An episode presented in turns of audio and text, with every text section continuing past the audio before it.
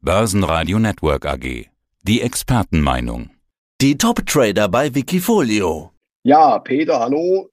Einen guten Tag allerseits. Mein Name ist Roland Weiß. Mein Tradername ist Aktienkampagne. Ich betreue auf Wikifolio das Can Slim Wikifolio. Can Slim Strategie. Ich habe es in der Vergangenheit schon mal vorgestellt. Was ist das? Es geht zurück auf den Amerikaner William O'Neill, der eine Wachstumsstrategie formuliert hat. Was hat er gemacht? Er hat sich in die besten oder die stärksten Kursanstiege im 20. Jahrhundert an den amerikanischen Börsen angeschaut und hat auf der Basis quasi seine Strategie formuliert. Es geht um Wachstumsstrategien. Ja, und jede dieser Buchstaben bedeutet was. Das haben wir schon mal besprochen. Also einmal geht es um äh, Gewinn je Aktie, jährliche Gewinnzuwachs, neue Produkte, neues Management, Angebot, Nachfrage, Anführer oder Nachzügler. Zwei Sachen würde ich gerne mal herausgreifen, und zwar das I und das M. Also I, Institutional Sponsorship, also eine Unterstützung durch institutionelle Investoren. Woher hast du so eine Information? Also woher weißt du, welche Sponsoring, wer das jeweils macht? Ah, gute Frage. Die Kurse an den Märkten machen die institutionellen Anleger, sprich Fondsmanager, Hedgefondsmanager. Das heißt, wir Privatanleger, so wurde es in der Vergangenheit formuliert, sind nicht unbedingt so die Akteure, die wirklich Kurse bewegen. Mittlerweile gibt es auch wieder andere Thesen, die sagen, nein, die Privatanleger sind heute schon ein bisschen stärker, aber eigentlich die institutionellen Anleger, die machen eben die Kurse. Schauen wir uns mal an, wo die institutionellen Anleger im Moment investieren. Wir haben gesehen, schauen wir uns mal die Rahmenbedingungen an. Jeder weiß es, die Börsenkommentatoren verkünden es, die Leitzinsen steigen. Die Notenbanken, Europäische Zentralbank und in den USA, die Federal Reserve, haben die Leitzinsen angehoben. Wie hat sich das ausgewirkt auf die Aktienmärkte? Die institutionellen Anleger sind letztes Jahr standen eher an der Seitenlinie. Das heißt, die Aktienkurse kamen zurück, so bis ich sage mal September, Oktober letzten Jahres und erst seitdem geht's wieder aufwärts. Ja. Und an diesen Börsenbewegungen kann man eben sehr schön sehen, okay, wie sind die institutionellen Anleger positioniert. Was jetzt im Moment in den letzten paar Wochen gelaufen ist, da haben wir wieder so ein bisschen so einen Wechsel gesehen. Wir haben gesehen, die zinssensitiven Titel sind immer noch schwach. Vielleicht kommen wir da nachher nochmal drauf zu sprechen. Ja, ich würde sagen, ich, ich, ich würde sagen, wir sind eigentlich schon auch bei der zweiten Nachfrage, die ich machen wollte. Du, du hast ja auch den Punkt M bei Can Slim, Market Direction, also Bewegungsrichtung des Marktes. Wie baust du das dann ein? Also hier empfiehlt es sich natürlich, schau dir die Charts an. Und hier sehen wir, ich habe es gerade erwähnt, seit Ende September, Anfang Oktober laufen die Märkte wieder aufwärts. Wir haben Boden gesehen. Natürlich ist es so, dass die Leitzinsen weiter steigen und das ist so im Moment die Differenz. Die einen sagen, Moment, bitte Vorsicht, die Aktienmärkte können nochmal runterkommen, die können nochmal, ja, ich sag's jetzt mal, crashen durchaus. Aber dennoch, wir sollten investiert bleiben, bleibt auf der Long-Seite. Schaut euch nicht an, warum die Märkte laufen, sondern eben, was überhaupt passiert. Und hier muss man eben sagen, okay, die Market Direction ist aufwärts. Deswegen investiert bleiben, bleibt auf der Long-Seite. Okay, gehen wir in die Tiefe deines Wikifolios. 27 Aktien, zwei Scheine, jetzt 4% Cash. Warum voll investiert? Von welcher Marktphase gehst du in der Zukunft aus? Gott, ich habe es ja gerade angedeutet. Schaut euch an, was passiert. Und wenn ich mir die Charts anschaue, der NASDAQ 100 läuft, und zwar hier speziell natürlich die Big Techs. Genau, das sind ja eigentlich nur fünf bis neun Titel, die das anschieben, ne? Ja, das ist es. Aber dennoch, es laufen auch die anderen Tech-Titel durchaus. Das heißt, ja, Nvidia, da kommen wir nachher nochmal drauf zu sprechen, lange Rede, kurzer Sinn, bleibt auf jeden Fall auf der Long-Seite. Also das ist eben einfach so. Schaut euch an, was gespielt wird. Wo investieren die institutionellen Anleger? Und hier sehen wir eben, okay, ja, warum sind die Big Techs gefragt? Ganz einfach. Wir haben gerade gesagt, die Leitzinsen steigen. Und so Firmen wie Apple, Alphabet, da hat man eben festgestellt oder man spielt quasi, dass die eben weiterlaufen werden, dass die weiter, dass die eben eher weniger konjunktursensibel, weniger zinssensibel sind. Man geht da eben davon aus, dass eben die weiterhin schöne Gewinne haben, auch wenn die Leitzinsen noch weiter steigen werden. Natürlich, die Kom Kommentatoren, so die, wenn man sich die Marktkommentare anschaut, die Marktbeobachter sagen, ja, man hofft so, dass die Leitzinsen, die Tops quasi erreicht seien, dass die Leitzinsen nicht weiter steigen. Umgekehrt natürlich, dass die Inflation sinkt. Und das ist jetzt die spannende Frage. Das heißt, bleibt uns die Inflation so ein bisschen erhalten, steigen die Leitzinsen noch weiter. Kritiker sagen, dass das, was institutionellen Anleger machen oder die breite Masse des Marktes, die breite Masse der Anleger sind ja auch Privatanleger, dass das quasi Wunschdenken ist, dass eben die Leitzinsen weiter steigen werden und dass deswegen die Aktien durchaus und die breiten Indizes nochmal zurückkommen könnten. Aber das ist natürlich im Moment hypothetisch. Im Moment ist es so, müssen wir sagen, ja, die Leitzinsen steigen und es steigen aber auch die Aktien und die marktbreiten Indizes durchaus mit. Ganz so ist es nicht. Naja, und es gibt ja auch noch neue Trends momentan, zum Beispiel auch KI. Die Aktie, die du vorhin erwähnt hast, Nvidia, scheint ja nicht mehr aufhalten zu sein. Bei dir im Wikifolio plus 88 Prozent. Die Aktie steht jetzt knapp unter 300. Warum hast du diese Aktie so stark gewichtet? Ein großes Thema an den Börsen ist so das Thema künstliche Intelligenz, Artificial Intelligence. Und da ist Nvidia ganz, ganz weit mit vorne dabei. Und das ist der Grund, warum Nvidia im Moment auch so stark gestiegen ist weil man sagt, okay, das ist eben so das Thema der Zukunft. Ja, und deswegen ist Nvidia gestiegen. Und deswegen natürlich auch hier im Wikifolio hat sie voll und ganz ausgezahlt. Suchen wir uns ein paar Aktien von dir heraus.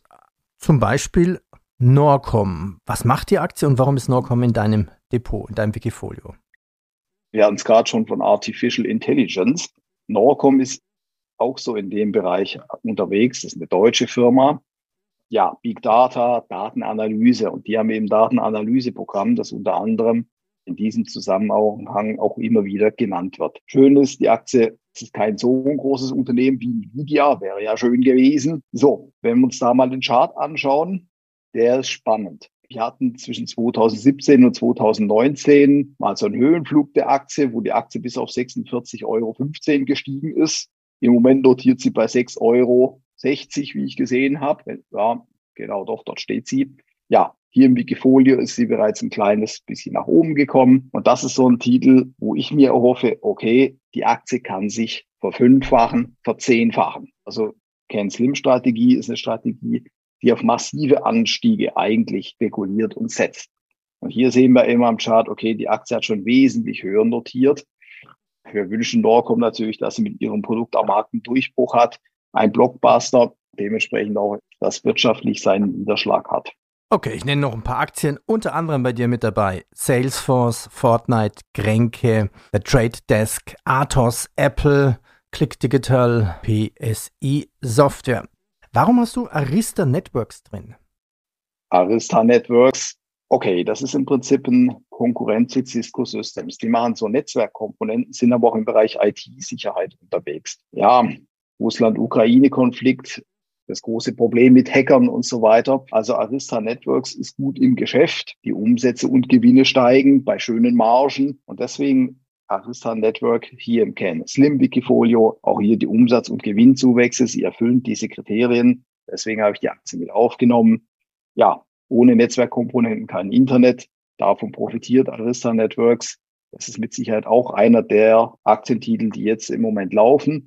Einige Aktientitel laufen gar nicht, da kommen wir nachher gleich mal drauf. Aber Arista Networks ist natürlich ein Phänomen. Schaut euch bitte den Chart an. Da seht ihr wirklich, die Aktie hat zwar mal konsolidiert letztes Jahr, aber der Aufwärtstrend, der fundamentale Trend, der ist eben intakt. Ja, in den Medien war auch, im Internet, in Marktkommentaren war von Arista Networks auch die Rede. Deswegen hier im Wikifolio.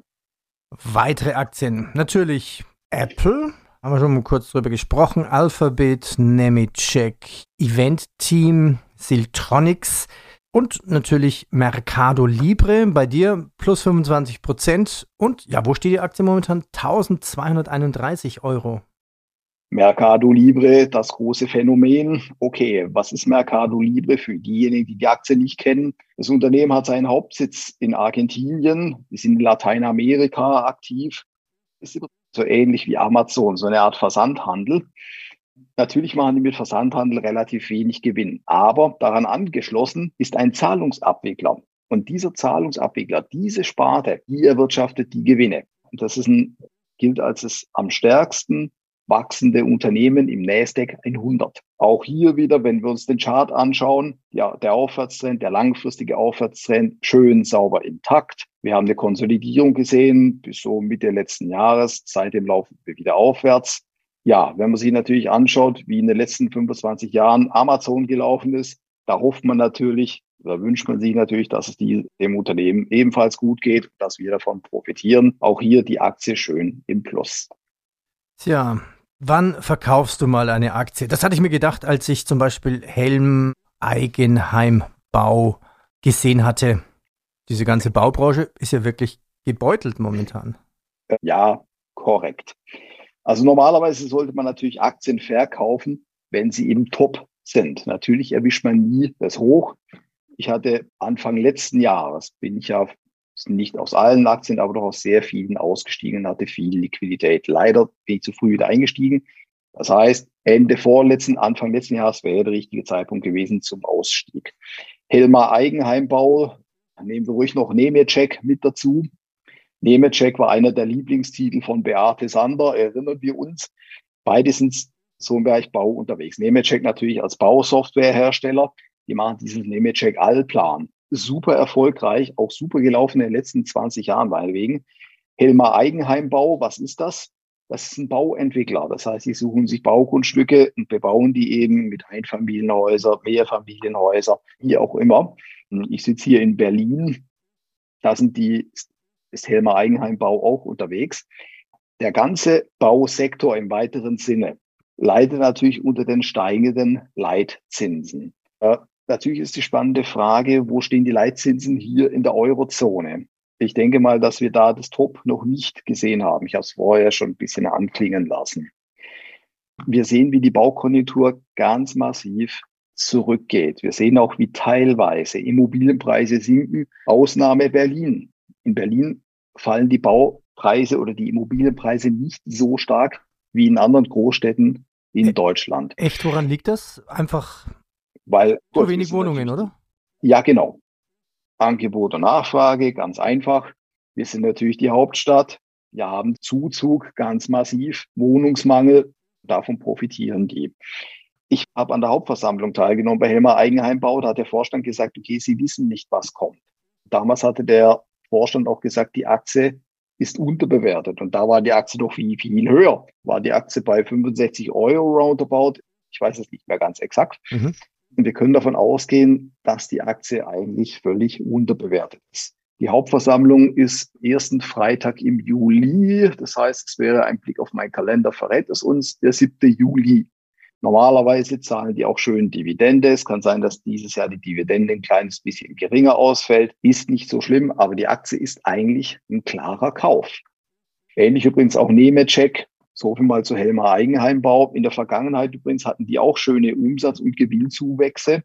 Wie gesagt, mit den steigenden Leitzinsen kamen, kam der ganze Sektor unter Druck. Helmer Eigenheimbau meiner Meinung nach natürlich zu Unrecht, aber ist nicht so schlimm. Das ist ja das, was wir wollen. Wir wollen ja gute Aktien, qualitativ hochwertige Aktien mit schönen Umsätzen, schönen Gewinnen. Idealerweise natürlich mit Umsatz- und Gewinnzuwächsen, Ken-Slim-Strategie, nicht?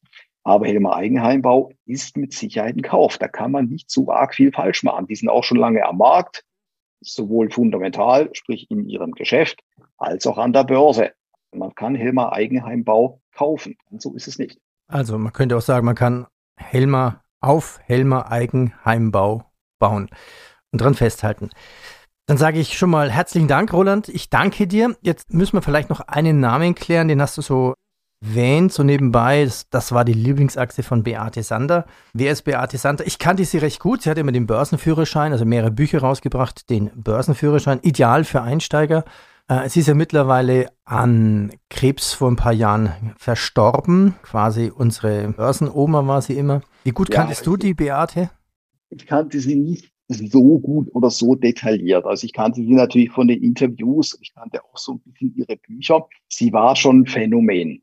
Sie war ja schon bekannt. Sie war ja ursprünglich Realschullehrerin und sie sagte in einem Interview mal, ja, erst quasi als sie im Ruhestand war, dann begann quasi ihr Leben, quasi ihre zweite Karriere.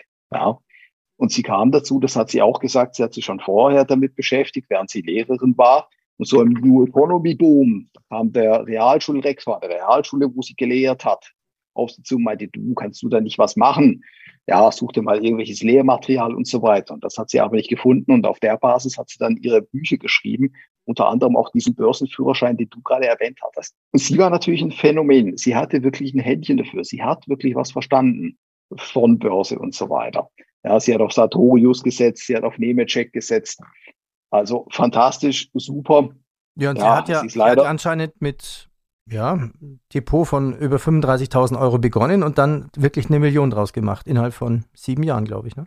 Meines Wissens hat es ein bisschen länger gedauert und zum Schluss hatte sie, glaube ich, sogar zwei Millionen. Aber sie hatte schon ein Händchen dafür. Also sie hatte schon ein Händchen dafür. Also das, das muss man, das muss man wirklich anerkennen. Wirklich top. Ja, wobei gut, sie war natürlich im Ruhestand zum Schluss, ja, wo sie nichts anderes mehr gemacht hat. Aber fantastisch.